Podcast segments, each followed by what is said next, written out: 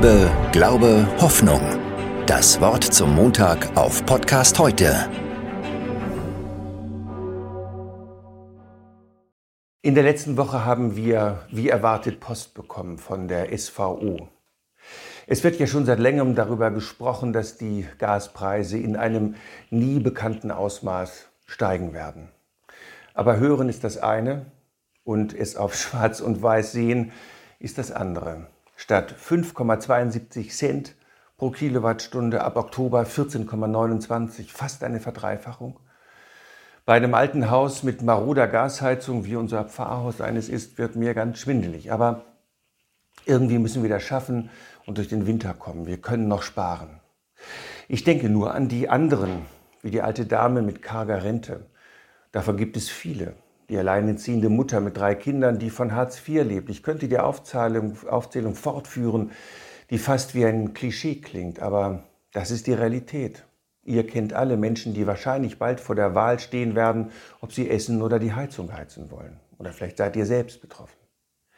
Natürlich bin auch ich sauer, dass die großen Energieversorger, die Jahrzehnte billiges Gas in Russland gekauft haben, unterstützt von den politischen Parteien, uns in diese Abhängigkeit von Putins Regime gebracht haben. Aber dass die warnenden Stimmen, die es auch gegeben hat, nicht gehört wurden, liegt auch an uns.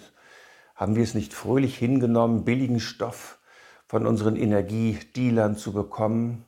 Der Energieentzug jetzt wird bitter. Ich hoffe nur, dass sich nun die Kräfte bei den nötigen Entscheidungen durchsetzen, die wirklich die Menschen im Blick haben, die auf Hilfe angewiesen sind.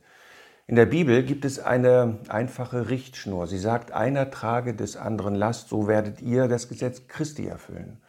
Wir sind keine arme Gesellschaft. Ich kenne viele Leute, die finden die Preiserhöhung maximal ärgerlich und können das ohne mit der Wimper zucken, zu zucken, wegdrücken.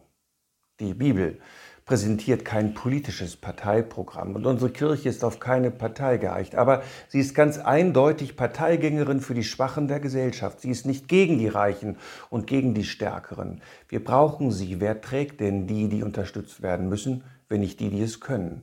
So richtet sich Jesus einmal an die Starken und Wohlhabenden mit diesem Satz.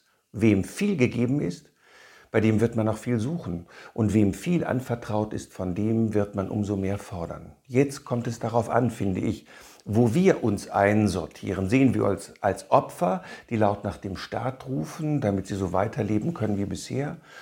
Oder werden wir zu Fürsprechern für die, die wirklich in Not sind und die Hilfe brauchen?